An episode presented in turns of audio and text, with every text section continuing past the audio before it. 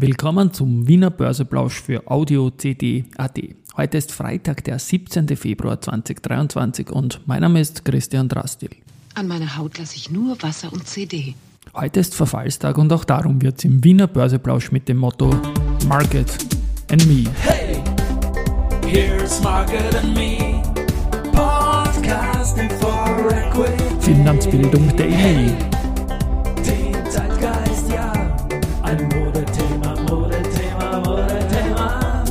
die Börse als Modethema und die Februarfolgen des Wiener Börseplausch sind präsentiert von Wiener Berger und dem Managed Profit Plus Fonds.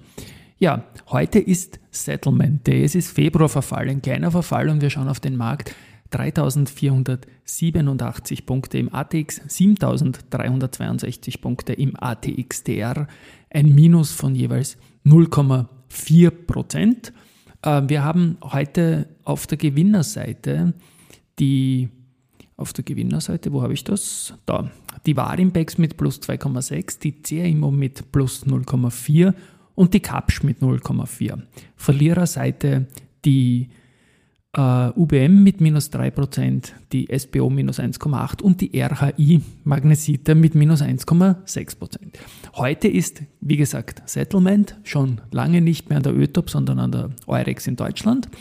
Und dazu habe ich auch im monatlichen Zertifikateplausch, den ich auch heute gepublished habe, deswegen bin ich jetzt schon ein bisschen müde, ähm, ein bisschen ausgeholt auch. Dies gemeinsam mit dem Ronald Nemetz, Head of Equity Trading und Structuring von der Erste Group. Den, den Zertifikateplausch mit ein bisschen Terminmarktfacetten werde ich dann natürlich in den Show Notes verlinken. Gut, ähm, ja, Finanzbildung Daily ist ein bisschen so ein Schwerpunkt dieser Season 4. Und ich schaue da mal ein bisschen rein jetzt in den Kalender und habe da durchaus auch äh, Mails bekommen und Anrufe. dass man doch diese historischen Dinge, die ich da immer wieder bringe, auch ein bisschen begründet, warum das damals so war, wie es so war. Ich beginne aber mit was ganz was Aktuellem, denn die BAWAG, die hat gestern ein All-Time-High bei 58,75 Euro erzielt. Großen Respekt, äh, dass das gelungen ist, einen Banktitel jetzt in dieser Phase. Und 0,09% fester ist die Aktie auch heute. Also vielleicht gibt es wieder ein High. Das wäre das dritte All-Time-High, das die Babak äh, in diesem Jahr geschafft hat. Man muss dazu sagen, die ist natürlich noch nicht so lange an der Börse, hat damit auch andere Voraussetzungen wie die erste oder die RBI, die ja im ATX High bei 5000 Punkten im Juli 2007 auch schon dabei waren. Die BAWAG ist der einzige Titel ähm, aus dem ATX Prime, der heuer schon ein neues Alltime high gesehen hat. Zwei Titel sind da relativ knapp dran momentan. Das ist die Andritz. Die haben gestern bei 56, Verzeihung, 7 geschlossen und das heißt bei 57,49 aus dem Jahr 2015, also auch schon wieder acht Jahre her. Und dann die Frequentis, die jetzt neun Tage im Plus ist und gestern bei 32 geschlossen hat. Das Hoch war bei 33,4 Euro am 15.08.2022. Gut, nach einem zehnten Plustag für die Frequenz schaut es momentan nicht aus. Somit gibt es jetzt, am Freitag ist das nicht äh, unüblich, Gewinnmitnahmen mit 1,5 äh, Prozent minus, vor allem nach so einer starken Serie. Dann, jetzt kommt der historische Bezug.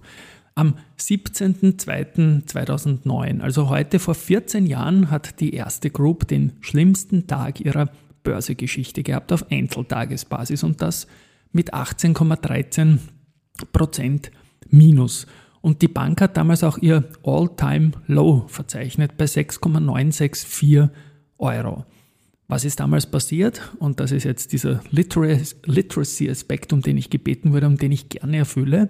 Damals hat Moody's gewarnt, dass westeuropäische Banken von einem Konjunktureinbruch in den Schwellenländern Osteuropas in Mitleidenschaft gezogen werden können.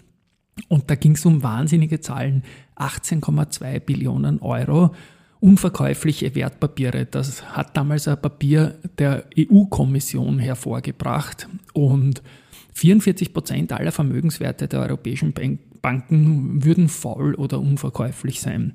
Hat sich dann nicht so herausgestellt, aber Wahnsinn, welchen Druck da quasi die EU-Kommission auch auf den Markt gemacht hatte. Und auch der IWF war nicht viel besser. Der hat ähm, den internationalen Banken, also nicht nur Europa, bis Anfang Februar 2009 Abschreibungen in Höhe von 2,2 Billionen Dollar bereits verzeichnet und 1,6 Billionen Dollar an Forderungen der europäischen Banken in Osteuropa wurden als Subprime-Debakel gewertet. Also damals ziemlicher Druck auch von, von dieser Seite. Und ja, das passt irgendwie auch zum Bild, dass die Banken damals brutal abgestürzt sind und sich bis heute auf die alten Niveaus vor dieser Phase 2007 Rekorde, 2008 Lehman und äh, 2009 dann diese Nachläufer, die dann diese Subprime-Krise gebracht hat, äh, nie wieder erholt haben. Am diesen 17.02.2009 hat auch die VIG, also Versicherungen, ging es nicht besser, den zweitschlechtesten Tag in der Börsegeschichte gehabt, 17,91 Prozent. Und ebenfalls witzig, ich habe mir den Kalender von damals angeschaut, ich habe das ja alles aufgehoben, äh, 17.02.2009. Damals stand im Raum, dass Raiffeisen und der Bauindustrielle Haselsteiner die Anteile vom Oleg Deripaska bei der Strabag übernehmen würden. Äh, weil der laut Standard wegen der Finanzkrise verkaufen muss. Wissen wir bis heute, dass das noch immer pending ist, aber so ist das halt. Gut, dann schauen wir weiter zurück in den Kalender. Da gab es am 17.02.1998 das absolute Low bei der UBM, seitdem wir messen, weil die Aktie ist ja schon seit mehr als 100 Jahren an der Börse. Also insofern 5,46 Euro waren das 98. So, Andritz komme ich später. Agrana habe ich da noch was. Heute vor 18 Jahren, am 17.02.2005, hatten die ähm, mit einem Handelsvolumen in der Doppelzählung von 68 Milliarden, Millionen, sorry, das wäre doch zu viel um, um drei Nullen, 68 Millionen Euro, das höchste Tagesvolumen ever in der Geschichte der Agrana. Und auch da habe ich einen Hintergrund rausgesucht, hat ein bisschen gedauert, aber es war die große Kapitalerhöhung mit einem Emissionserlös von damals 229 Millionen Euro. Gut, habe heute schon viel gesprochen. Zu den Nachrichten. Strabag, die haben Zahlen für 2022 sowie einen Ausblick bekannt gegeben. Steigerung der Leistung im Vorjahr war 10% auf ein Volumen von 17,7 Milliarden Euro. Und der Auftragsbestand konnte zum Ultimo 22 im Jahresvergleich um 6% ausgebaut werden. Auch für 2023 wird jetzt eine Normalisierung erwartet im Sinne des langfristig gesteckten Strategieziels ab 2022 mindestens 4% EBIT-Marge zu erwirtschaften. Man weiß ja, in der Branche sind die Margen wegen einem Wettbewerb immer unter Druck. Und die äh, was haben wir da, die EBIT-Prognose von 700 Millionen, Marsch 4,2 Prozent, bei einer Bauleistung von 17,5 Milliarden als Annahmen, scheint gut substanziert. Die Strabag-Aktie verliert heute, aber heute verlieren viele Aktien äh, 1,3 Prozent. Do Co. Ähm, hat die Umsatzmilliarde früher als erwartet, nämlich nach drei Quartalen geknackt und damit das umsatzstärkste Geschäftsjahr der Unternehmensgeschichte. Das wird es wohl werden. Das EBIT konnte nach drei Quartalen auf 65,4 Millionen Euro erhöht werden. Ja, man ist zuversichtlich, dass man auch in Zukunft Ausschreibungen in unterschiedlicher Größenordnung für sich entscheiden kann und den Wachstumskurs erfolgreich fortsetzen kann. Die Aktie heute unverändert. Rosenbauer äh, hat nach vorläufigen Zahlen 2022 einen Umsatz auf dem Vorjahresniveau. Er wirtschaftet 972 versus 975. Ähm, aber beim minus 10,5 Millionen Euro beim EBIT, aber da wurde schon vorbereitet drauf im Markt. Insofern hat die Aktie heute auch nur 1% verloren.